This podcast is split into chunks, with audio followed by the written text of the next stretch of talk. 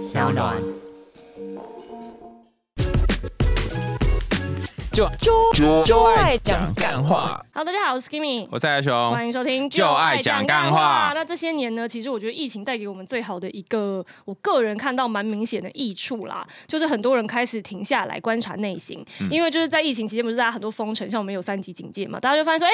其实我不用一天到晚在外面追逐，就是应酬啊、社交啊，或者说工作每天通勤啊，我待在家里好像不跟大家接触一阵子，其实也蛮快乐的。或者其实我静下来之后有很多新的收获，那也开始越来越广泛的，我们都可以看到很多人开始在关注灵性的议题、身心灵的议题这样子。那其中像是吸引力法则呢，跟显化法则的概念，最近大家也就是常常拿出来讨论，好像就一夕之间大家都开始说要显化、要显化这样子，吸引力法则，呜，然后变得很乐观。我年轻的时候，大家也是常常在讲吸引力法则啊但。是没有显化，对，然后那时候对那时候吸引力法则一下子很热，嗯然后就怎么秘密大卖，然后就嗯嗯这样。但是应该也是有人真的透过吸引力法则得到蛮大的成功，只是他想说算了，反正讲出来都被大家当疯子，我就不讲了。对，那也有人对透过吸引力法则获得很大的失败，所以 也是有，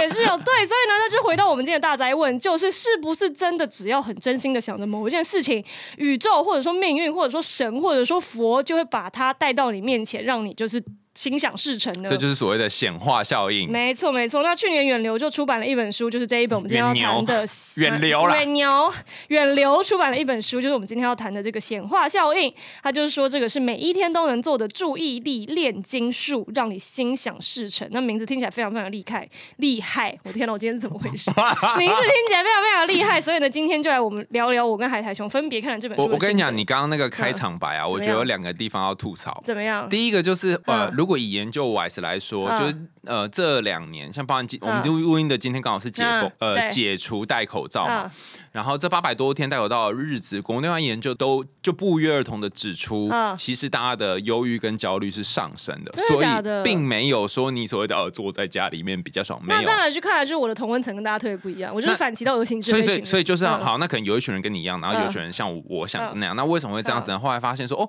如果你在家里面需要跟那些本来看你相处的时候会有一些呃，会有一些冲突的人，你说就是要跟阿嬷住在一起，这样哦，我的天哪！我想我应该犹豫到死。没有，但是有的人会刚好拿这个冲突变成一种转化，对。有的人就是住住在这个冲突里面，然后每天很痛苦。那还有一些情况是你必须要去扛很多的家务，然后本来你不会做这件事情，你都叫打扫阿姨做，但是你自己来做可是这也是一种观察到自己内心的那个啊成长啊。所以，所以我觉得它有点像是一个坎，就是虽然我们可能收集到这些时候压力跟呃焦虑增加，但是如果越过这个坎，可能就到另外一个山，头。就是如果你就是采取一个比较身心灵成长的方式面对你的忧郁，你就可以到下一个山头。但如果你在这里就没有跨过去的话，你就就会掉到洞穴再再再待一下子，再在那里待一下子。啊你好正向哦，你超正向。如果不愧是看完这本显化效应的人，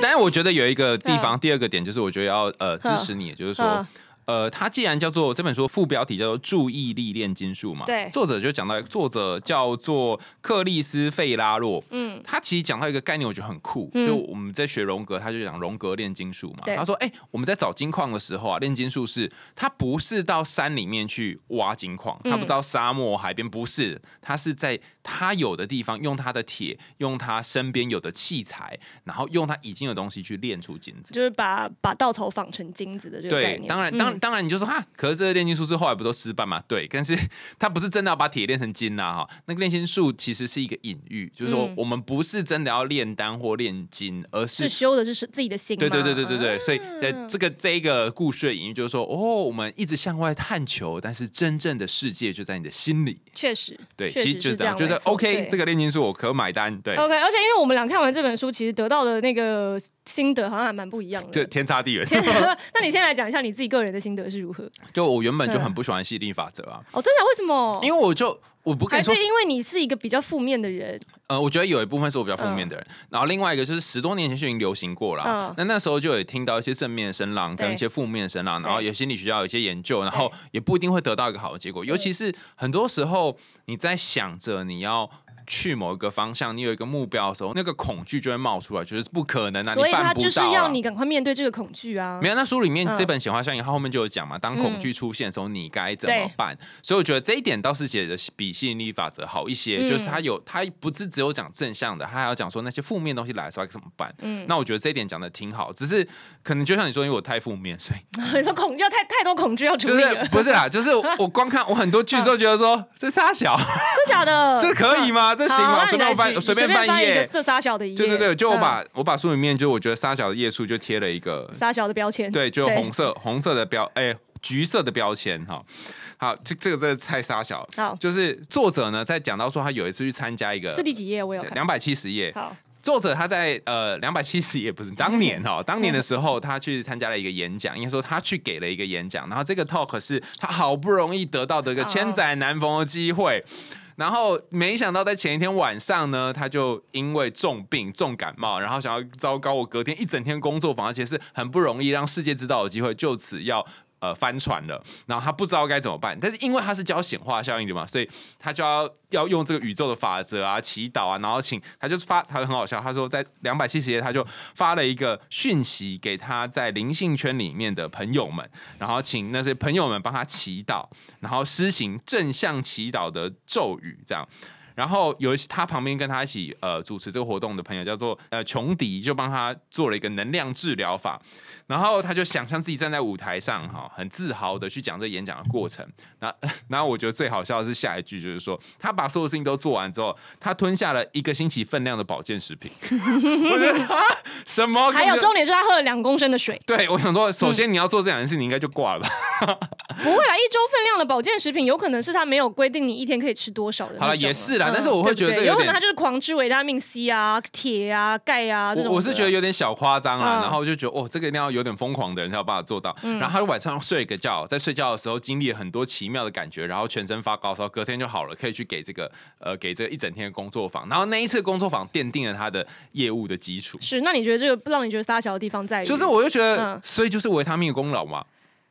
但是如果你今天晚上睡觉的时候，你一直很担心，然后你导致你那天晚上又睡不好。然后你没有这个信念的时候，也有可能就是因为你会因为你自己本身的压力，导致你晚上的睡眠状态不好，然后所以你就反复的起床，然后反复的担忧，结果你的病就加重，也是有可能，对吧？对，所以所以我觉得嗯他这这个动作虽然小小的，请别人祈祷，然后嗯放下一切，然后吃吃那个维他命。其实他最重要应该是放下这样子，书里面也不断讲放下嘛。，我觉得其实那个怎么说呢？我觉得就是身心灵圈这种，就是显化效应啊，然后身那个吸引力法则这种比较玄学类型的。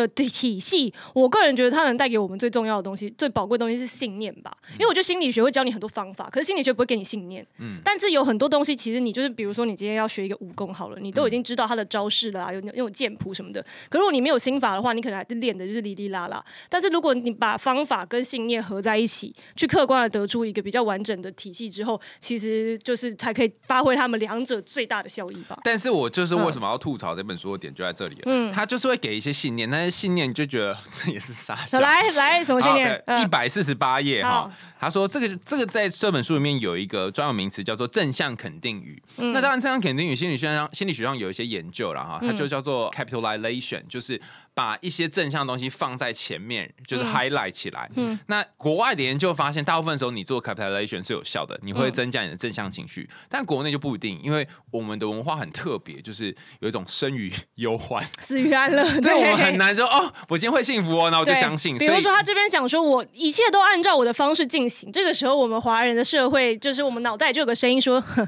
你看你身边的人，有人真的按照他们方式进行？”没没，我觉得这还是好的。真的吗比较糟的就是说，我跟你讲，风水轮流转了。现在按照你方式进行，等一下就被车撞。好可怕哦。对所以我觉得这根本就是我们整个文明的病灶吧。对，然后第二个说，嗯一切我吉星高照，我跟你讲，等一下就盆栽砸到你。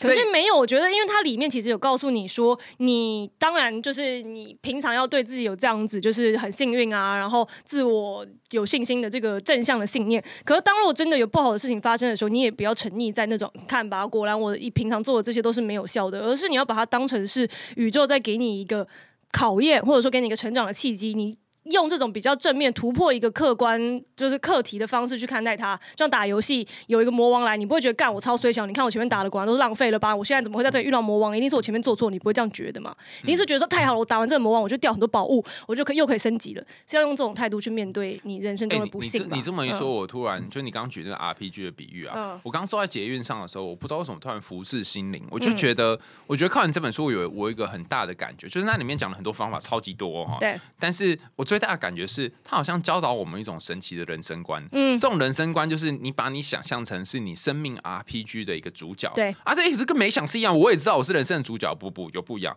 你看生命 RPG 的主角的话，表示说有一个设计者呢，他把这个游戏已经写好了。设计者就你自己，对，然后对，但你可能、那那但是因为现在我们已经开放式的游戏，比如像什么萨尔达那些，你你对做很多很多的东西，它可能都会有一些不一样的结果，所以你本身也是设计者。但是我觉得让我最感兴趣的地方，就是在于说，哦，你今天如果既然是开放世界嘛，你去某个地方遇到某一个人，你就会得到一个不一样的结果，然后会不一样的支线。开启新的平行宇宙。对对，然后你会遇到一个 NPC，然后这 NPC 会给你一个支线任务，没错像这样子。然后我就突然觉得，哎、好像有点道理耶。所以如果你就任凭这生命的流，说不定会遇到些什么。于是于是于是我就在坐超过西门站坐到台北车站的时候，我就想说，好啊，那既然生命告诉我说我要在红线下车，那他已经给我柠檬，我就把这柠檬吃掉。是于是我就在台北车上下车，然后想说看会不会遇到什么 NPC，结果这边绕了老半天，又从红线然后坐相反方向，反向又过来，然后也没有遇到什么、啊。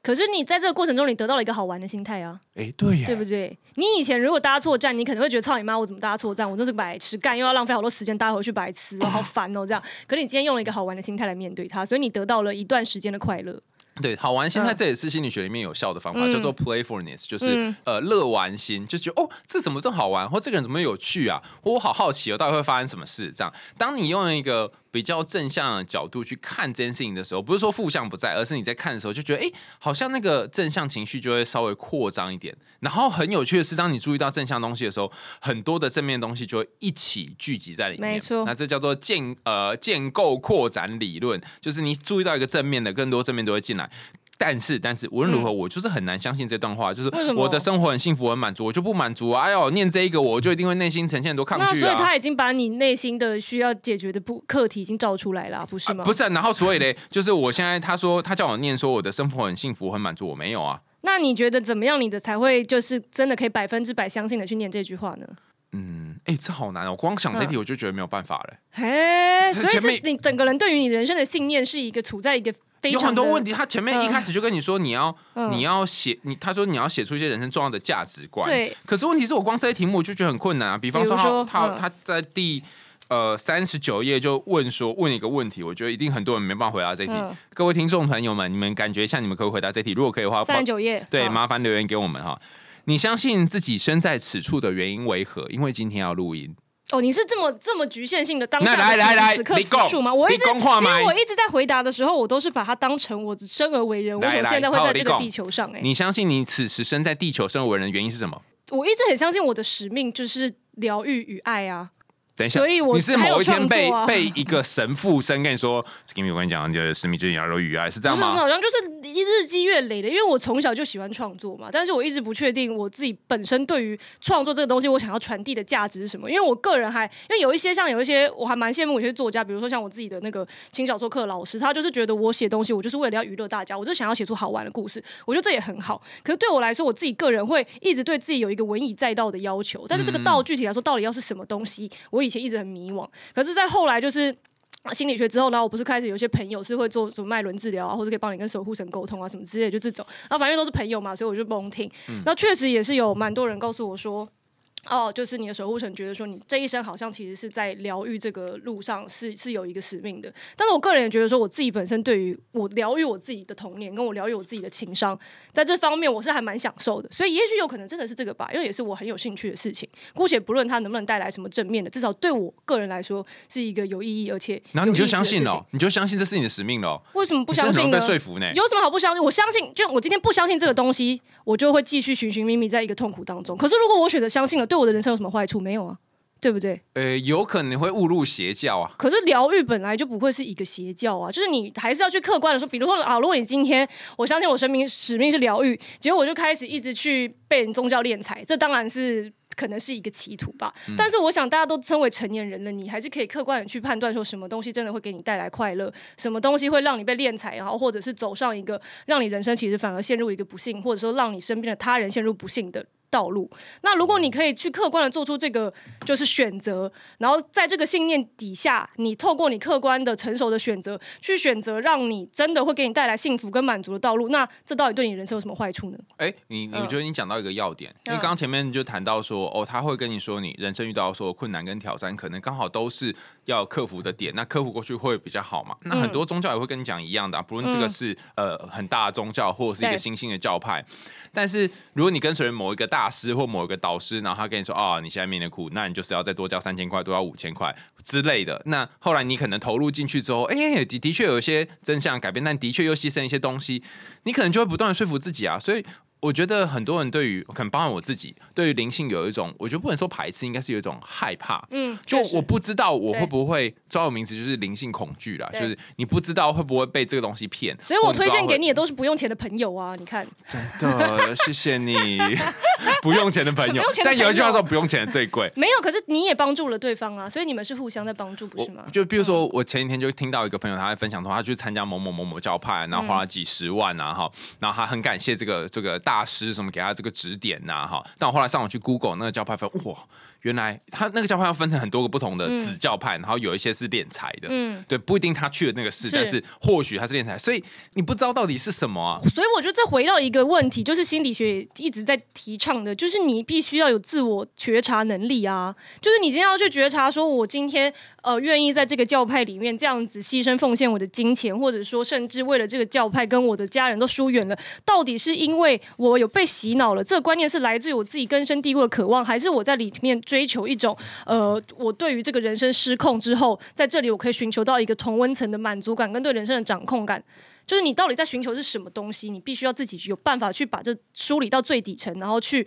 判断说我今天做的到底是一个健康还是不你健康你刚刚假设的是嗯这个当事人他是很有脑的、很理性在思考这件事，但是很多时候脑袋是好东西，没有，你书里面也有讲啊，嗯 你要先处理情绪，你才能够进入你那些比较理性的部分。所以，如果他当这当初还有很多的情绪的时候，其实根本就没有办法啊。如果你现在在一个很低谷，然后刚好有一个救命绳索掉下来，然后你就拉上去就要付很多钱，然后你可能会跌入另外深谷，也很难讲啊。但是问题是唯唯一的自救的办法就是你自己要有自救的能力啊！你不能说我今天就是一个没有自救的人，那怎么办？全世界都要害我，那确实是就是只能是这样了吧？不过你这么一说，就是我前几天去参加另外一个 podcast 讲，他那个 podcast 叫“只能喝酒图书馆”他们办的活动，然后呃，因为我觉得跟这有关，所以我就可以顺便提一下，就是他提到一个道家的观点，他说道家呢，他相信一个概念，就是说所有的人在出生的时候都是最呃完美、嗯，美好的，嗯。那我们终其一生要做的事情，就回到是。你出生的那个状态。赤子之心，对，然后你你过程当中会经历非常多的坎坷，甚至你可能被诈骗，你可能加入邪教，但都没有关系，这是过程，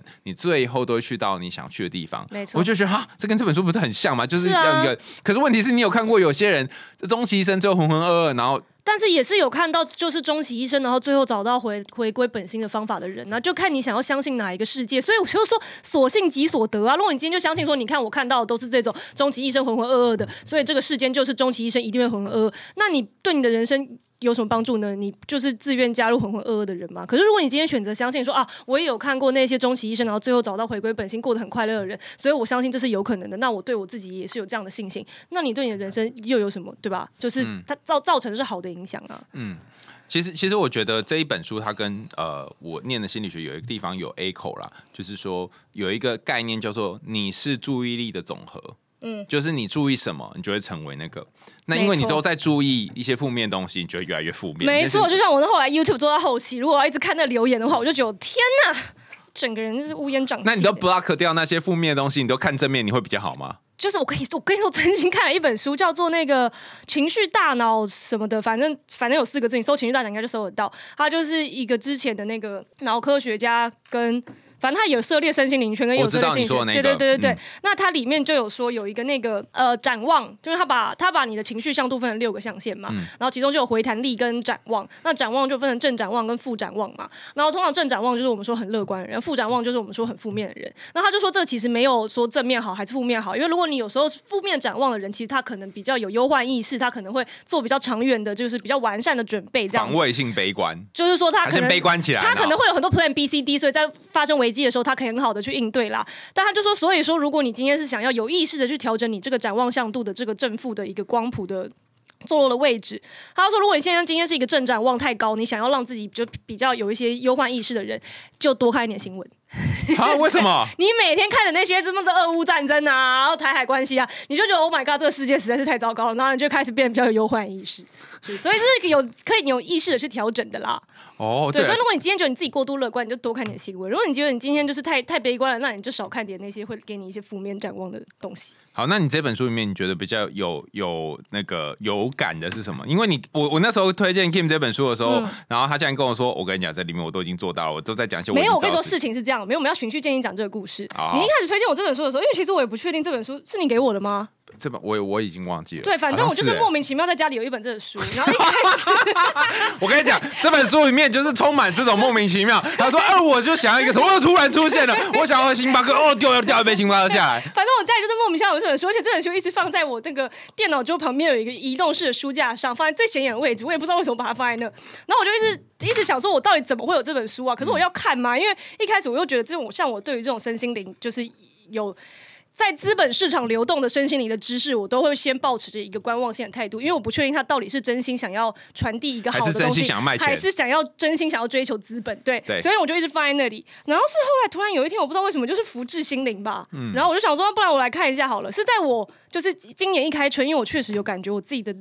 运气明显变好了，就我以前是一个抽奖运超差的人，可是我今年一开春，先是我要抽那个，就是英雄联盟有一个那个小精灵，就是联盟精灵的那个蛋，然后那个蛋就你打开它可以开到就是不同的精灵嘛，然后通常如果是特殊特殊系列的话，它会先给你看说这里面有包括哪几只这样子。那我以前通常是那种我想要抽啥就绝对抽不到的，但我那天就看了之后，我想说啊，我想要这一只，大概四只里面有一只是我特别想要，其他我都不想要这样，然后就是一抽就抽到了，而且连试两次还是三次，然后百试百灵，然后后来我就去咒术回战展要转那个扭蛋，然后转那个咒术回战的拼图嘛。然后也是在四款五款里面有一款是我特别想要，其他我都觉得很垃圾。然后我就跟我男朋友说：“我跟你说，我最近抽奖运超好，我一定可以转到我想要的。一转就是我想要的。然后再来的话，我去台中的时候。”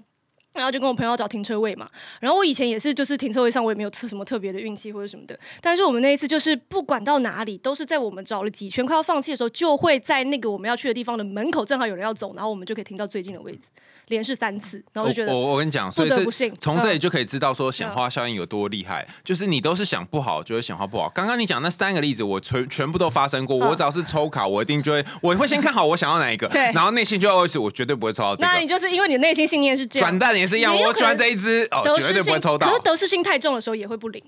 哦，对，就你是随缘随遇而安，然后相就是比较一个真的是那种平和的、平缓的、圆圆满的相信的时候就会有。如果是那种得失心，我一定要非要不可，那通但我觉得很难呐、嗯就是刚刚讲那个呃建构扩展理论嘛，正向心理学那个提出人叫 Ferguson，他说嗯哦，什么时候这个建构扩展有办法扩展呢？就是你的心要。宽阔的时候对，你太 narrow 就是太窄的时候，你就会看到一些东西，然后你就要紧抓不放，然后你什么都会得不到。没错。但是所以要怎么样呢？所以 就是当你发现你有这个比较紧缩的状态的时候，就先不要想你到底想要什么，你就先专心去面对这个紧缩的自己吧。哦、嗯哦，书里面有讲到啦，就是他在这本整本不是也都在讲说什么你要很正向，还有讲说如果有情绪来，那你就处处理你的，情绪，没错。然后让那些负面发生。哦，他要讲几个我我因为好，我还没讲完我那个显化效应的故事。嗯哦对对对然后因为我就是觉得自己变得太幸运了，我突然觉得说这个东西好像是真的有道理。因为其实我原本接触显化就是那个我推荐给你的那个不用钱的朋友，对 对。今天本来他要来的，因为要拍片，所以没办哎，法。没错，对，然后反正就他真的是显化代言人这样，然后我也是认识他之后，因为他有被他的正能量感染，然后我就觉得我自己的运气也越来越好，所以我想说好像是时候可以来看一下这本书喽，然后就看就发现嗯其实蛮有道理的，然后就很愉快的读完，有一种哎呦就是找到知音的感觉，就觉得说啊果然还是世界上就是千里之外有人已经在推行，而且并且相信这样的事情，就觉得交到一个知心好友的感觉。哎、你好有趣哦！你嗯竟然是以交到知心好友哎、你看我跟你就会不同论点。我如果跟你一样，就是已经知道这些东西，我我已经在做，就觉得干浪费我时间。它里面还是有你不知道的事吧？呃我说如果我跟你一样的话，就是，通通都在实行的。看别人用，看别人就是肯定你的想法，不是也是一种满足吗？哎，好像是哎，嗯好像是哎。对，然后我里面有贴一些我特别觉得有有感而发来来来，你的那个。比如说刚刚都在吐槽。对对对，他这里有写说一句话，我觉得很有道理。他说：“显化是一种介于操控与臣服之间的舞蹈。可不可以翻译一下？因为他看他在讲”这臣服那你刚刚，也讲了啊、他有一个章节在讲臣服，嗯对对但是我也听不太懂到底你刚刚。也讲了操控，我们刚刚其实在讲的那个你说的那个 narrow 跟那个宽阔的这个，它其实就是一种操控与臣服之间的舞蹈、啊。来，大师请开始。操控就是你如何去操控自己，去达到那个比较宽阔，然后可以让显化发生的这个状态。臣服就是当你真的没有办法做到，比如说你真的变得很 narrow，或是有情绪来的时候，你要 surrender，在就是面对这样的自己。比方说，里嗯面就常常提到一个例子，就说我要赚到一个月六位数的薪水，对，好，然后或者是说啊，我我用我的例子啊，说嗯我想要存到，我想要存到五十万，哈，你看对我来讲存五十万多困难啊，但我每个赚很多，但是要存五十万还是很难你就是报复性的花钱呢。你先把报复性消费这件事情啊。有啦，前几天我有心理师跟我说可以存到五十万，前一前几天有心理师跟我说，如果我满足于每天的生活，就不需要去做那个呃报复性的消费。你的。心理师说的非常有道理。对，但但是但是好，现在假设我想要先嗯。我要存五十万好了，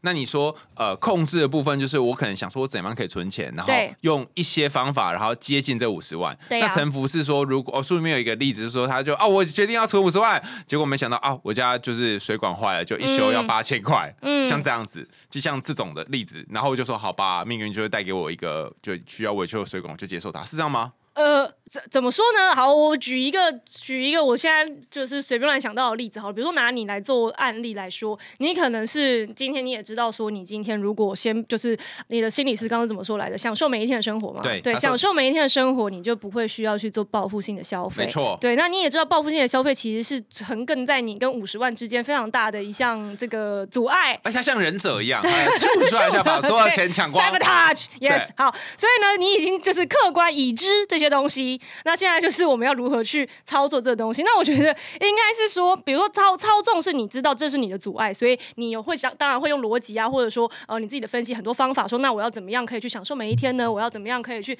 呃。避免自己又报复性消费呢？那臣服比较是像是你一开始试了的时候，你一定会有真的忍不住，就是想要报复性消费。比如说今天发生了很闹心的事情，你就是他妈觉得我要买十个花束回家，也是有这种时刻吧。但是这种时刻，你也可以，因为才刚开始，你也可以就这个时候就臣服，就说好，那没关系，我不要在这个时候很严厉的鞭笞自己，说你看你就是你就是做不到，你就是懒，你就是一定会想要报复我要性花钱。说什么呢？就是说我们这就是你刚开始进行一项你不熟悉的，比如说你刚开始练脚踏车，你一定会跌倒。嗯，那但是你不会因为你跌倒一次，你就觉得操你妈，我这辈子就是学不会脚踏车，脚踏车就是烂，我就是烂，我他妈就是一个智障，不会这样子吧？你就觉得啊，没关系，多跌几次就会了，所以保持着一种对你自己来说会有效的正面鼓励的心态去。去 overcome 或者说去跟他共度一段时间，那我个人对我自己比较有用的是这样的方式。那我来提供一下心理学上有空有用的解方，但是呃，我自己有没有用是另外一回事，因为我常常都做不说，就是很多人都说啊，才能修，你都做不到，你自己想自己说可以可以可以做的事情就对了，我做不到，但你可能做得到啊哈，所以我就提供给大家。没错，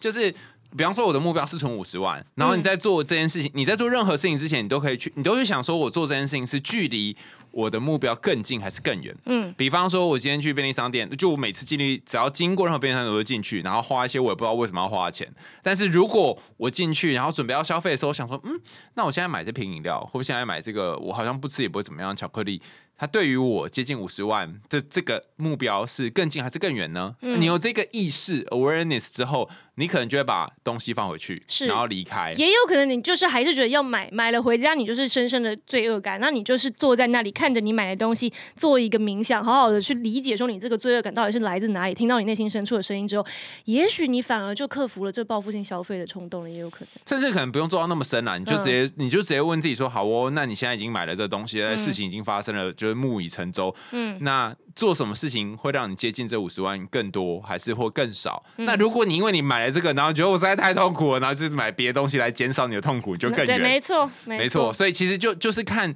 每一每应该说每一分每一秒，你都有机会可以再做一个选择，距离你要显化的那个东西更近是啊、然后所以你不需要为了你已经做错的选择，或是已经发生的事情，在那边觉得好懊悔哦，为什么就是都没有屁用这样子。嗯，然后我自己个人的建议会是，也是会有那一种，你就是已经做尽了所有你觉得可行的方法，但是你心里还是有一个觉得很焦虑或者很痛苦或是很难受的这种感觉，嗯，然后你已经觉得已经无路可去的话，那真的就是好好跟这个情绪待在一起，去好好的面对它。而且如果你真的放很多，其实我觉得这本书我最推的地方，是因为很多这种类型的书都会跟你讲很多鸡汤的东西，对，但他后面会，他有就后面他有一个章节就是在讲说，哎，你可以去停下来感受那些感觉，然后反正其实所情绪都一样，你认真感受它，可能二十分钟、三十分钟就消失了，但反而你没有感受它，它就会。持续更久，他就是告诉你注意我，你这里你这里亮红灯了，就是你的车子，它今天在漏油，它是不是亮那个灯吗？对，那你如果你一直忽视它，它当然不会消失啊，他就一直告诉你说你在在漏油了，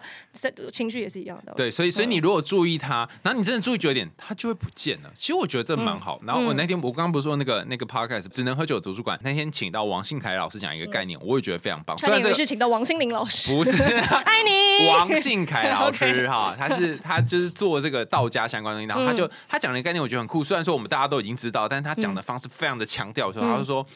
你生命当中没有放下的那些东西，会对你的生命持续而且很严重的产生巨大的影响。没错。那那就是哈，这个我本来就知道。可是好啊，你知道啊，但你现在有没有东西？有没有一些东西是你没有办法放下的？然后它正在对你产生什么影响？那你觉得你没有办法放下东西？论文啊？啊哦！不过我觉得好处是，就是我正在朝解决它的路路线前进。对，就是我就下了一个 A P P 啊，就倒数计时，说你还有几天完成。我的天哪！对，然后就 OK，对，就是哦，好像。你可以一个换一个角度想说，盖我这几天就要考试了。另外，你要说我几天之内就解脱了啊，也是对。这就是看你要从哪边看嘛。小时候准备考期末考的孩子，哎，怎样啊？就对啊，就是这种心情啊。就说再过几天就解脱了，这样子。对对对，然后你要相信，他就哦，这本书他就一直跟你说，你要相信宇宙自有安排。确实是宇宙自有安排，但是又很奇怪，他另外一个很矛盾信念说，你要相信你可以改变宇宙安排。靠腰不是隧道是怎样？他的逻辑是这样子，就以身心灵这个，就是还有一些可能佛家或道家，其实。会有一些就是类似的理论啦，就是他们会觉得说，其实我们每一个人这一生，你的剧本是已经在你降生之前，你就已经在天上，就是已经自己决定好了，你也签了名了，就是我这一生这个我的合约就是里面载的内容就是这样，这个剧本是你已经写好了，所以说你这一生下来会有很多你自己可以操控的时刻，是因为你本来就是。这个剧作家，嗯你你有意识的去在就是你演的过程中操控自己导向，你原本就已经等于说你原本就已经写好的结果，这是很合理的吧？可是你当确实也会有一些你是因为被人间的七情六欲迷惑，其实想要强求的部分，那那些部分没有实现，就是在提醒你说，哎，其实你这一生也许这个本来就不是你该追求的东西。哦，但是你都说已经写好，可我又不知道这剧本长什么样子，你就要靠自己摸索啊，这才有趣啊。那你怎么知道这是你的剧本？呃，就是看你相不相信喽。哦，这这本书里面有讲到一个方法，他说，呃，其实他另外一本书叫做直，呃，就是艾玛露西写的，嗯，比如说直觉力，就是其实你可以注意一下什么时候你的直觉很准，没错。然后那个不是说那个时候很准，你就要相信他，而是说，比方说你在大家捷运的时候，你在洗澡的时候，你你有一些时刻你就直觉很准，然后你要放大那些直觉很准的时刻。你是有怎样？你有直觉很准的时刻吗？有啊。什么？通常都是，比如说，我觉得今天出门应该要带伞的，我想说应该不会下雨吧，就下雨。你这直觉不准吧？没有，因为就是我有一个直觉告诉我要带伞，可是我用我的逻辑去选择说应该不会这样，是我自己选择去，我不要去听这个直觉，可能是因为懒惰，或者是因为什么别的，嗯。但是后来我就是因为就是好几次都这样子，就是这一种明明有一个直觉告诉我要做什么，但我就是抱持一个侥幸的心理就没做，然后酿成大祸。后来我就有有意识的去练习自己，在有直觉出现的时候要去听信这个直觉，然后人生就顺利很多。我我觉得要做一点修正，嗯，就是呃，以以心理学路线来讲，就是直觉这件事情它不一定是真的对的，因为有些时候它跟你过去的很多经验有关，没错，对。但是我觉得有一个东西比较有机会对。就是当你在做一个决定的时候，你发现这个主导你的决定，它是被某一种莫名的焦虑推动的时候，你就要三思而后行。没错，没错。比方说，我觉得这本书里面，我我认为啦，就是立刻可以操作，而且是其他其他的书比较少谈到，就是。他有提到七大显化秘密法则的第五点，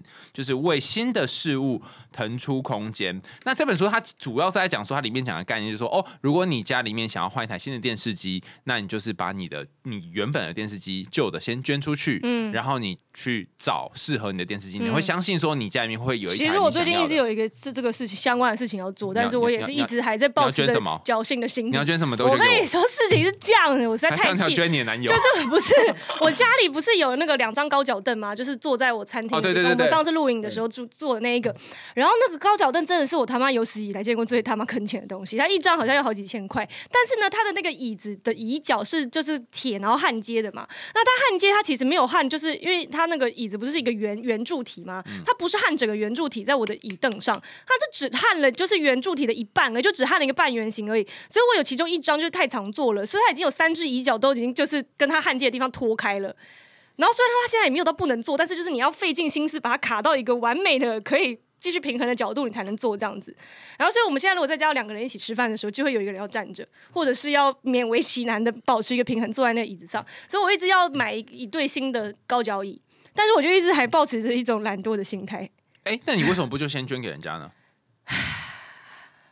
我觉得我应该是在想说，可是如果我现在就一旦我先就就把这两张凳子捐掉了，我就要面临我在家里吃饭没有椅子坐的。这个有差吗？你站着吃也没怎样啊，才一下下。确实是，然后或者是我就要去面对说，我现在去找这个新的凳子，我就是还有一种拖延的，我也不知道我到底在。没有没有没有，在书里面讲，书里面说，如果你要转职的话呢，你不宜先辞职，但是如果你要换东西，你可以先捐出去。所以我心里其实一直有个声音在告诉我，你赶快把这两个凳子丢了吧。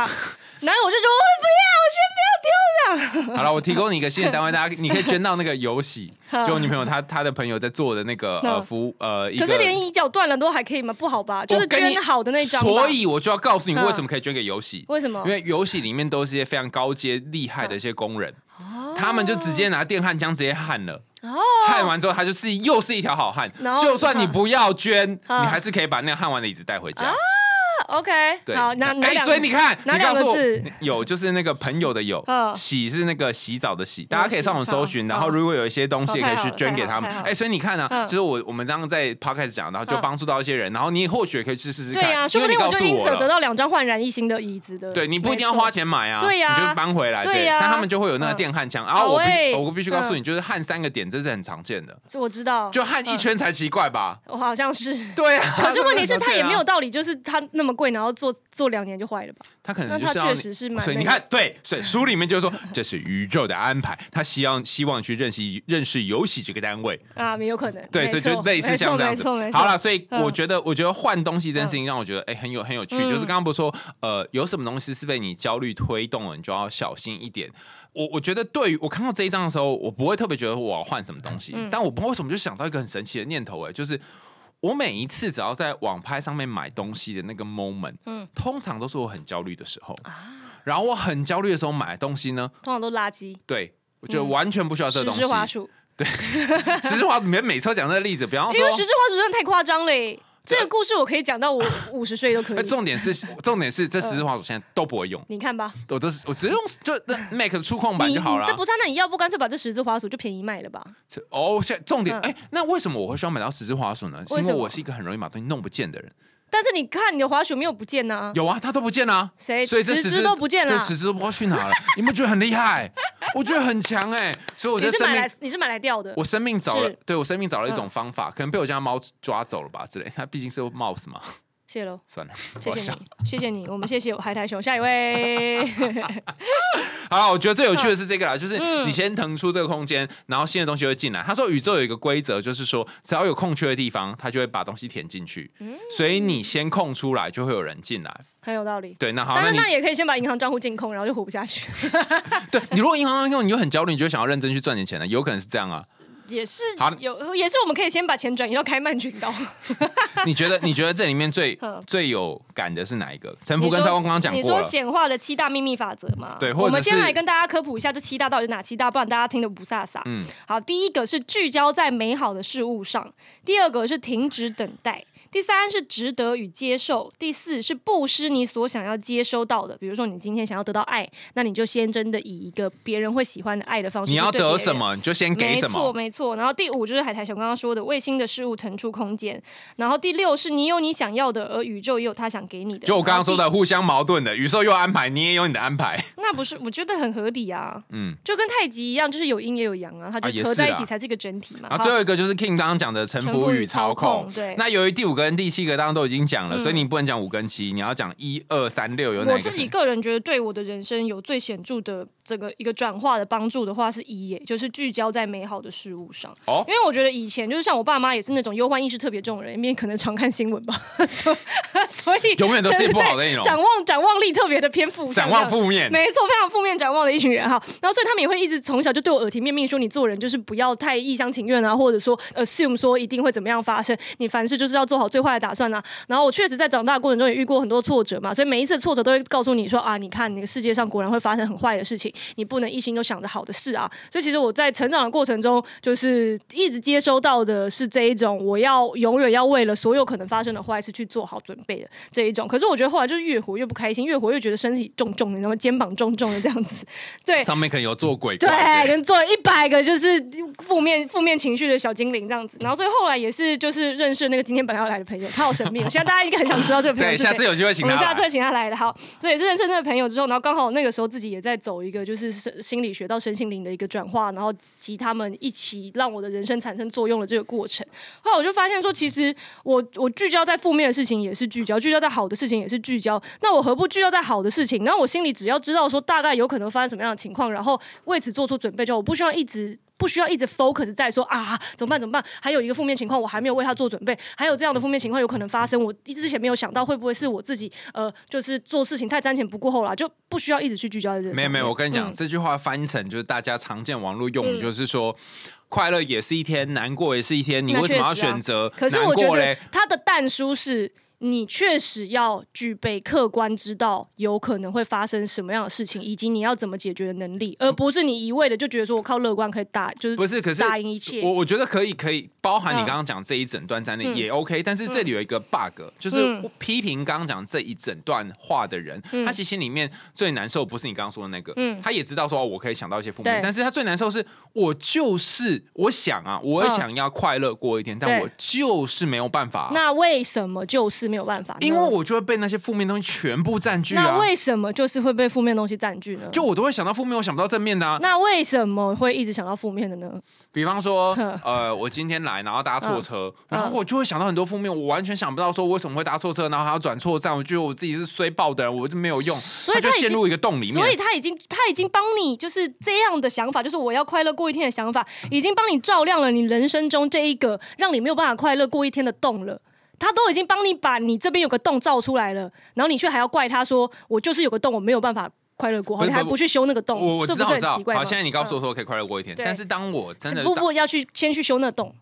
什么叫怎么修？你刚刚不是说有一个洞吗？对我没有，我有个洞，我的洞就是不断会想说会发生什么糟糕的事对呀、情啊。所以要先修那个洞啊。哦，所以要怎么修这个洞？这里面有有有哪个方法是讲修洞吗？欢迎找海苔熊智商，不是没有办法要修洞只能找智商吧？哦。这里你就讲到里面一个神奇的做法了，是，就是呃，里面有提到一个概念叫做情绪疗愈，嗯。然后修动的方法就是做情绪疗愈，嗯。呃，就是 EFT 啊，EFT 呃有两个翻译，大家上网搜 EFT 可能就是、嗯。呃 Emotion Freedom Therapy，就是情绪解放技术，嗯。或者是情听起来好高科技。哦或者是情绪专注技术、嗯。Emotion Focus Couple Therapy，、呃 Emotion Focus Therapy 就是专注在情绪上，那两个完全是不一样的东西。是。那书里面讲的情绪解放技术，就是你要专注在那个情绪上久了一点，久一点，然后让那个情绪可以被释放。嗯嗯，然后具体来讲，要怎么释放这个情绪呢？哦，又要讲到我一个觉得是胡烂的地方了。来来来超胡烂。好来，好，诶，这个我是觉得很胡烂的原因是，我觉得我不懂为什么需要做这件事情。好先帮他第第几页？在三百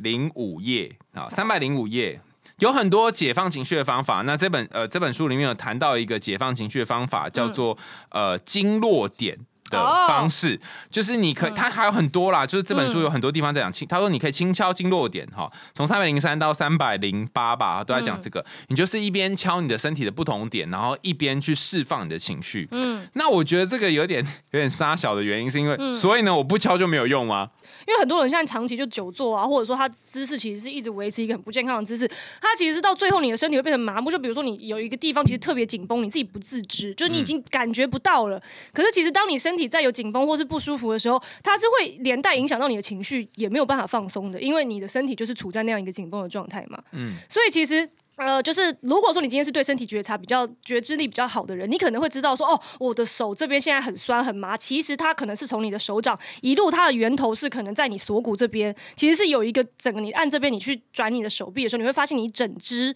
都有在放松到的感觉。但是这是你可能要有意识的对身体觉知力比较高的人，你才有办法从你病灶的部位，比如说在手掌，你发现说它其实源头是在你的肩膀，对吧？比如说像就是你有可能去做推拿，或者说做健身整骨的时候，他告诉你说你的源头其实根本不是在它并并发的部位，但是呢，他这边提出的这个就是你没事可以做一做，说不定你就莫名其妙就找到一个你真正的源头也是说不定。好，三百零四页讲的这个经络点疗法呢，它是说呃，你可以它有五个步骤哈，它它主要是应用在说你在做这些显化的时候，觉得看是妈的假的吧哈，你有一些怀疑的时候，你该怎么办哈？但不是用在呃放松，但是我还是觉得有有点夸张。他就说哦，你可以用指尖开始轻敲你眼睛下方，就眼睑下面那个位置。然后一边敲一边，就是你要可以用自己想要的这个间隔来去敲。然后我自己是比较喜欢用按的，然后把没关系，反正就是就按按着或敲着，然后把怀疑放到心里，从一到十评估自己相信这个信念的程度有多高。不论是你怀疑啊，或者是刚刚前面讲那些看起来很沙小的句子。然后呢，一是呃完全不可信，十是百分之百真实。你先评估，评估完之后呢，你可能会进入一些负面思绪，然后开始想说哦，为什么会这样啊？我怎么这么衰啊？根本就没有用啊之类的。然后呢，你可以去想说，就刚刚讲为什么呢？为什么你会有这些想法呢？哈，然后大家在做这个过程当中呢，哈，你就不断的敲敲敲敲你的眼睑，一直到你的这个信念从怀疑变得慢慢中立，嗯，然后慢慢的在这这个过程当中，把一些正面的信念用这个敲敲敲你的眼睑的方式敲到你身体里面。我就是我这傻小，最好是可以敲进身体里面。为什么不能？来，你比如说我好爱自己，因为你不觉得有可能它其实是一个。心理仪式感吗，就是它确实敲这个穴位会让你的身体变得比较放松，这是可能在就是我觉得可能放松有用，对，放松有用，但是这一个信念建立的仪式感也是有用的吧？就是当你已经愿意静下心来做这一整套流程了，代表你其实心底深处是想要相信的，你只是缺一个，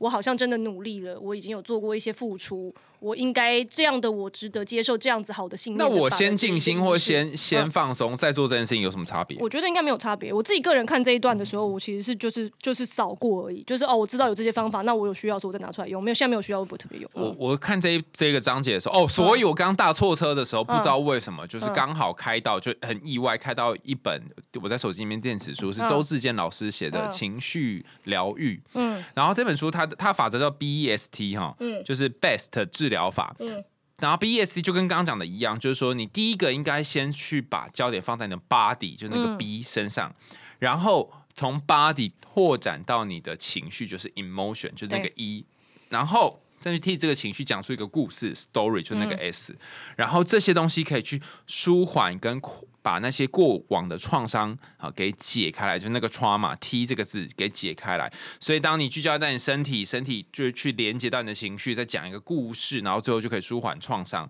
然后我倒是觉得，当你真的不知道要怎么想才有办法的时候，不如你就先 focus 在你的身体上，是这个可能有用。可是我觉得这对很多人来说是一个非常巨大的挑战。为什么？他会就像你之前就是对身体很觉知、很麻木的时候，你不会就是觉得说我就没感觉。啊，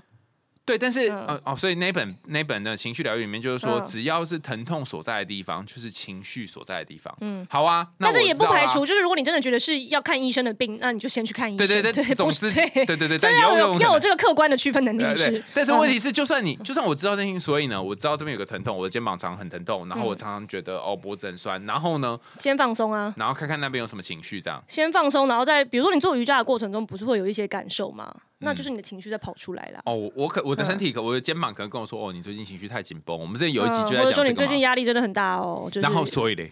那你就知道你现在最近压力很大，你就可以想办法，就是去看你要用什么方式面对它。没有啊，这本里面的讲法，它在 story 三百零六，呃，是刚刚那本，刚刚那本是讲 story，就说哦，有关于这压力大 有没有什么一些 story？对啊，对啊。但这本前这本钱花相信他的想法是说，哦，你可以灌一些正面的语言，然后敲到你身体里。呃，对，也可以哈。我觉得就是最后，你看这市面上有这么多不同的方法，总会有一个对你有用的吧？哦所以你不能再白猫啊，对啊，所以你不能再说没有，我就是一个我就是一个很负面的人，那就会悄悄说，那就真的是没人救你嗯你是可以放松的人，哦，对你不需要很努力也可以放松，这样？或者说不看你哪个东西对你有用，有些人可能这一句话对他有用，有可能另外一些人是说我是有放松的权利的，或是我是可以不用那么努力也会获得大家的喜爱的，就看每一个人内心深处真的最在乎的那个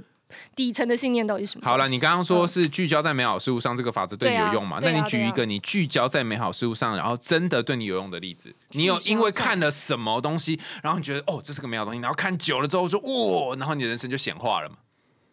很很难吧？就是不是它不，因为它不会是一个，就是一个很小的事情，然后你突然就比如说我今天看这酒瓶，就是天哪，这酒瓶实在太美好了，然后我人生就突然变得一片祥和，不是这样吧？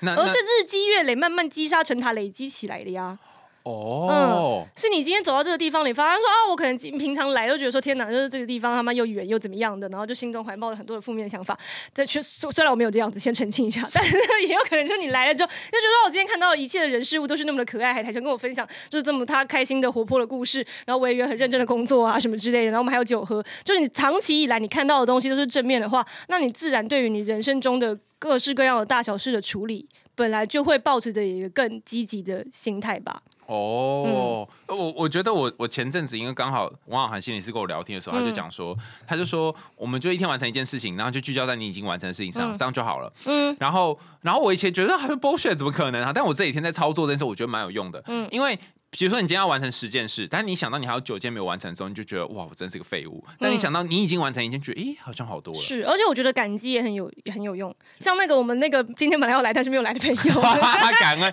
他就推神秘了一本，人呢、对，那神秘人推了一个感恩日 know 记。who？Yes，他推了一个感恩日记，然后那个时候就他有送我一本，然后我一开始也是抱持一种说好啦，我虽然知道说感恩是一件很重要的事情，可是像我以前要感恩的时候，我都会觉得说我就是自己很就是很很尴尬的感觉，就好像是硬要找事情来感恩，就是我没有真的发自内心感受到那一种就是法喜充满的感觉，对，然后所以后来我就先就是先就是那个时候刚好也是。因缘剧组吧，我想说好啊，反正就是保持着对这个朋友的感恩，因为他做了一个很有趣的意思的产品，那我就先从感恩他或者感恩周遭的，就真的让我觉得很感激的人，比如说男朋友开始写起，然后真的有比较，就是我觉得显著的提升是那时候我不是刚好去杜拜嘛，嗯，然后所以我也是刚好在杜拜的时候，我就有一天路过就看到那个杜拜歌剧院的广告，我就觉得说我一定要找，就是我一定要去杜拜歌剧院看看一场秀这样子。可是那个时候我就就是心里是想说啊，可是如果要自己就是认真去选或者认真去找的话，又觉得好像哪里怪怪的，所以我就一直先放着。然后结果后来呢，真的就有一个杜拜的朋友，然后他就跟我说：“哎、我有票，你要不要一起去？”然后我就说：“好好啊。”然后我们就一起度过了一个愉快的看歌剧的一个过程。呃所以你有付那个票钱吗？没有啊，他是免费拿到票，因为他是公关票啊。哇，对啊，那那我我可现在先想说，嗯我要不要中乐透，然后就会中这样吗？那你要真的相信你会中，你不能心里深处有一个声音告诉你说你根本就没有偏财运，别想了，你不能哦生气。但但但，因为我觉得这本书它厉害的地方，它就后面最后一个章节有啊，其中有一个章节就讲说，如果你真的有这个信念的时候，你该怎么办？嗯，然后那个不能说名字的朋友呢，他要跟我说，如果你有这种感觉的话，你就先感谢你现在拥有的东西。对，就是呃你就说好，我怎么可能会拿到票？先感谢你现在拥有的东西，你先不用去跟这个嗯想法对抗。对然后感恩一阵子之后，它就慢慢累积一些正正向的能量过来。感恩我就不用讲，因为心理学太多研究都说感恩有非常积极正面帮助，没错所以它是真的可是也是有很多人真的就不能理解感恩。像我那时候在那边剖感恩日记的时候，然后就就是会有粉丝回我说：“你不觉得整天讲这些东西很无聊吗？”嗯，然后我就说：“不会啊，我觉得超有趣。但我现在的确自己在写感恩日记的时候，嗯常常会进入一个说好像要做例行公事的感觉。哦我后来是就是，如果我觉得是在做例行公事，我就先不写。我就是觉得，我就干脆先把它内化成一个习惯，就是我每如果真的见到一个我觉得很棒的东西，我就当下我就在心里感恩就好，我不用等到我回家之后再把它写下来。哦，这还可以方法很不错哎、还可以省一些页数，不然那个朋友要一直记无限制的记这个 这个本本本给我们。哎、不过我可以分享我写感恩日记的心得，嗯就是我自己在写感恩日记，我每天睡前会写三个，那有些时候嗯隔很多天才回去回忆说那天到底就是写就有什么通。常隔很多天就想不起来了。对，但是无论如何哈，无论我到底是随便写的，然后呃就是敷衍写的，或是怎么样，但是我通常在写的时候会想到一些我当天没有想到的日记嗯内容，比方说我本来已经把今天写完，然后准备要写今天感恩的三件事。然后我有时候会想到一些特殊的内容，所以我虽然一开始要写感恩日记，但后来会出现一些哎我没有注意到的小事，它不一定是感恩，就是我今天遇到一个谁呀、怎样，然后发生什么事啊，我真的超扯的，然后没了，但没有感恩。嗯，所以我觉得在把你的 mindset 转到感恩的时候，有一个去注意到其他小事的功能。然后另外一个，我觉得真的对我来讲比较有帮忙，就是我每天早上加入你叫我去参加那个晨间书写团体，但对后来你从来没有出现过那太 早了，个团体。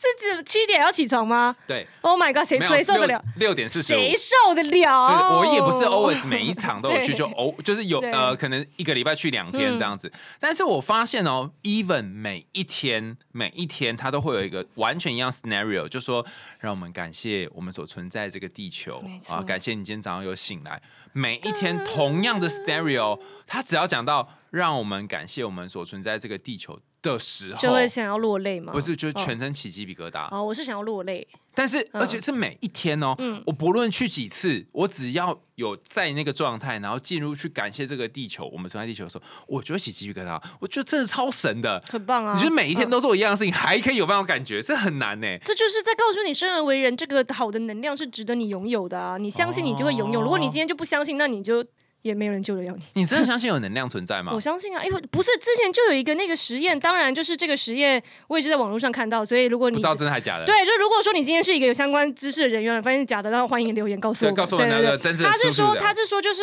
有人这个国外做了一个研究，是那个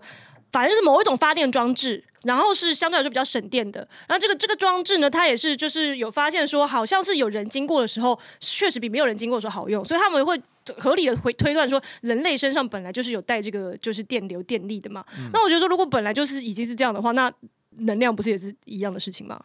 哦还有那个跟那个松果体里面有感光细胞也是一样，就是光啊、电啊、光子、电子都是一种能量吧。嗯嗯，对，所以我就是相信人本就是能量本来就是会在我我最近是听到一个嗯神奇的理论啊，之之前就是有些朋友就跟我分享说，哦，我们不是前面常常在讲打炮嘛，他说、嗯我跟你讲，那个找炮的时候要慎选鸡鸡。哎，你说他就是这个人能量不好，他会透过机器进入你身体吗？对呀、是真的假的啊？本来就你光是今天踏入一个能量很差的人的身边的这个环境的时候，你就会感受到那个《咒术回战》那乙骨犹太大进 教室的时候那个那个重量了，何况是体液你有你交换的、那个有你有朋友感觉到说，今天有一个人他插入你的身体，然后他把一个负面能量传进去吗？确实有一个，不是吧？怎么可能？确实有一个朋友告诉我说，他抱着他某一任对象的时候，他感受到的真的是无止境的巨大的空洞。然后那个人我也认识，他确实是在人生中一直寻寻觅觅的想要找到一个可以让他安身立命、稳定扎根的信仰，可是他就是找不到，所以他就一直像飘荡的浮萍一般，有一点没有方向的人。那我问你，如果是、如果是这个所谓的脏鸡鸡，或者是、嗯也不是脏鸡鸡啦，就是黑黑洞鸡鸡鸡，黑洞听起来蛮蛮厉害的吧？黑洞鸡鸡，嗯，黑洞鸡鸡，对 然后可是他做起来很爽，你会选吗？某某就看你个人在乎什么啊、如果你今天在乎肉体的欢愉多过于能量的纯净的话，那你就 why not？但是如果你今天比较觉得说，哎，能量好像对你有影响，那你就不要打。我觉得有一个折中方法，嗯就黑洞鸡鸡如果来，但它又是一个厉害鸡鸡的话，对那你就是跟他打完炮，但是不要跟他一起睡。也是可以跟他打完炮之后，然后就立刻去冥想这样子，立刻上气，然后就叫造物主帮你把这些赶快就是净化对，样子我净化，让关羽爱充满我的全身。糟糕，我们随便这样瞎聊，哎、这本真的太多可以聊了啊、就是一讲就已经讲快一个小时了没错。你觉得这本里面还有什么是你你很想讲但是没有讲到的？没有，基本上都讲到了。我就觉得大家就是没有了。我觉得我个人的信念就是所信即所得啦。你你相信什么，你就会得到什么你。相信什么就会得到什么。所以如果你相信就是这个世界是一个一团污秽的糟糕的地方，那你就会进入那个平行宇宙。那如果你相信这个世界是一个充满光与爱，然后你自己可以靠着你自己显化你任何想要的宇宙的话，那你也会进入那一个宇宙的支线。所以就是看你自己怎么选，因为也不会因为你选了别人就过得不好，那你为什么不让自己过得好呢？嗯嗯，这本书里面有讲到一个显化效应它，它使用的限制，道德上的限制，嗯就是你不可以把你的愿望建筑在别人身上。没错，就像我如果要许说希望我的龙猫可以对我撒娇，这个就不是一个好的。或者是我希望某某某可以爱上我就不 行，没错因为它有原因的。他说，因为这些显化会互相抵触，就你的显化可能是别人的显化的相反呐、像我的龙猫可能一点都不想跟我撒娇。对之类的，所以可所以所以所以所以你 你不能做这件事情哈。但是整体上来说，你如果是建立在一个比较大的愿景上，就我希望他可以得到，在我的，我希望我的爱可以给他快乐，或者我希望我可以。得到幸福嗯这样子，这就就 OK 的。然后这本书呢，我帮大家整理出四个技巧，就是它其实虽然讲非常多的方式，但不出这四个哈。第一个是 visualization，就是呃视觉化，嗯把你现在想要的东西清楚的在你眼前出现成一个景象，或者是把它描绘的比较清楚，。而且我觉得大家可以不用急，因为也有可能是你第一次描绘，可能是一个比较粗略的，有点像草稿的东西。那你随着说啊，你好像显化了这样一个幅一幅草稿之后，你会觉得说，哦，好像哪里有一点缺失，你可能去做深度的研究。比如说我们刚刚讲到巴厘岛之行嘛，你可能去找更多的资料，发现说啊，其实我原本对于这个地方想象好像不太对，你是可以。透过后面就是在逐步把它完善的，不是说你这一次想了，它就是这边就拍板定案了。你是可以在后续的过程中不断去完善你这个 visualization，而且有可能一开始就、哦我要去巴厘岛，后来搞搞哎，其实长滩根本岛比较好想去巴黎这样。对 之类的，对，对所以可能可以转换或各各式各样的路线，但是宇宙会给你给你一个好安排。然后第二错就自由个是自在的去 visualization 第二个是在心理学上有争议的研究，叫做 embodiment，、就是嗯说，呃，你想要得到一些东西，然后你没有办法实现的时候，你先拿身体去感受。比方说，你握了一杯热咖啡，然后你就觉得这个人比较温暖。但后来有一些研究打脸这个研究，嗯所以也就是说，你可以先把你想要得到的东西，透过肢体或者透过身身身心的感受，让它呈现出来。先假装，就里面有一个招数，就是先弄假成真就。fake it until you make it。对，但、嗯但是这个这个有。我先怀抱一个问号，就有没有用呢？大家可以看这个研可是我觉得确实是，就是要看你怎么样去操作它。嗯比如说，我一心就是想要成为一个小说家嘛。那在这个过程中呢，确实我也是，就是你真的要先 fake it 的方式，就是你要先用小说家的方式去思考你身边经验到的东西，以及你要养成，比如说呃练习文笔的习惯，或者说你要呃养成每天要至少写多少字，然后要去做相关的练习。就你要先让自己活得像一个小说家，你才有可能真的成为一个小说家。但我如果先模嗯仿小说家的穿着，然后吃饭，可能就没什么用。没有，可是有可能对你来说，这是一个就是整个你的 vibe 的差别。哦有一个也有对有一些人是他 vibe 对了，他做啥都行，也是有一些这种人，就要看你自己是哪种人。好，嗯然后第三个，第三个就是呃，verbalization，就是把你想要做的事情变语言化。然后这本书里面他讲了非，他提了非常非常多的咒语啊、语言啊，就说你可以把这些东西先讲出来。比如说我是值得被爱的，靠傻小，我才不相信。那你讲十遍之后，可能就会不一样。嗯，然后通通过语言方式，然后他有讲说，如果你真的怀疑，可以怎么办？这样。对对对对，我觉得就是要，比如说如果你觉得说，哎，这句话讲出来，然后哪里怪怪，你可以换一个方式讲它，总会修正成你相信的对对对对，然后总会有一个讲出来，你就觉得哦，Oh my God，我就是想要这个，那你就会有我我我自己觉得可以嗯 shift 说，比方说像我是比较悲观的人，嗯那我如果我如果平常讲出来的话是负十分，那我可不可以把负十变成负八分？嗯就是先讲一个负面，然后再多修正一点，稍微正面一点点的，嗯呃，不一定一开始就要正十分这样。最后一个是 social connection，就是我觉得书里面包含感恩各种方法都是你跟其他人的连接。对，那这连接很有趣哦，就包含他说有一个方法是说，你想得到什么就先给什么嘛，就你想得到钱，你先给钱。嗯但当你去帮助这些人，而且是你真心，重点不是你真把钱给出去哦，重点是你在给这个钱的同时，然后你是真心的祝福他的这个 moment，其实有很多的帮忙。我刚好在看这本书的时候翻到一个研究，是有关于慈心禅，就是呃 compassion，嗯，好，就是那种呃自我慈悲的禅。然后他发现就是说，如果我们花很多时间去祝福、祈祷，然后去帮别人，就是就希望他们可以过得好，这件事情本身很有趣哦，它可以增加你正向情绪，嗯然后也可以增加你的同理心。嗯所以研究显示，它是比起你就光在那边打坐更有用的。是所以，所以其实如果你真的想要一个东西，不如你就先给吧，先给，然没错。，而且因为我就是看到很多人，他比如说在他的暧昧对象啊，或者说他的伴侣没有办法给他想要的东西的时候，他就会陷入一种怨怼，或者是陷入一种说为什么，就要么就觉得说为什么对方那么烂，或者是为什么我这么烂，就是 either way 的这种负面的回圈。可是我觉得后其实爱回归到一个源头是一种。祝福诶、就是即便你不如我的意，我还是可以给你一种祝福、祝愿的爱。其实你就光这么享受，你就会已经就是可以放下你对这个人的一些不当的期待或者什么的。尤其是你是嗯那种很困难去接受别人好意的人，书里面也跟你说，施与受同等有福，嗯就是你可以去接受一些东西，然后去感受这个祝福。啊、那当然这本书有很多我自己觉得也就杀小一点，但也有一些觉得也有试试看，好像不错。我确实有一些觉得杀小一点，但是我就说，嗯，也许有可能他对别人有造成真的好很大的帮助吧，所以我也就是觉得他做了一件好事。但是我有一个原因会推荐大家买这本书，嗯就是不论他到底有没有杀小，但你都可以买的原因，就他呃，他收集了非常非常多的正面积极的语言，嗯然后他有很多的名言警句哈，你就是翻开这个页呃这本书的侧边栏，就很多很多名言警句，你随便挑一句，你就可以带着陪你走今天的人生。所以呃，就可能三四百块，我还是觉得大家可以去买买这里刚好一翻就翻到一个我自己觉得蛮棒的这个名言金句，说一句看看，是这个内内 内什么？纽史内普，纽内特马修斯，他是一个作家哈，嗯。他说：“谨记人生是个幻象，这是你的创作，你可以随意拆除并重新创作。哦，我翻了一个我自己很喜欢的，叫做他这是诺斯特在三百三十九页说的。诺斯特，他是我他是作家，作家哈。嗯不要因为世界的破碎而沮丧，万物皆可破，一切都可修补。人们说那跟时间无关，而是跟意图有关。所以去吧，有意识的、华丽的、无条件的去爱。破碎的世界正在黑暗当中等着你有光亮，好像有点中二。不会，我就写真好，好喜欢哦。好，想跟我们一起探索更多深层神秘、欲望横流的人性吗？赶快订阅追踪起来，跟海苔兄还有 Skimmy 一起在每个周四听一个解放自我的故事。我们下次见喽，拜拜。拜。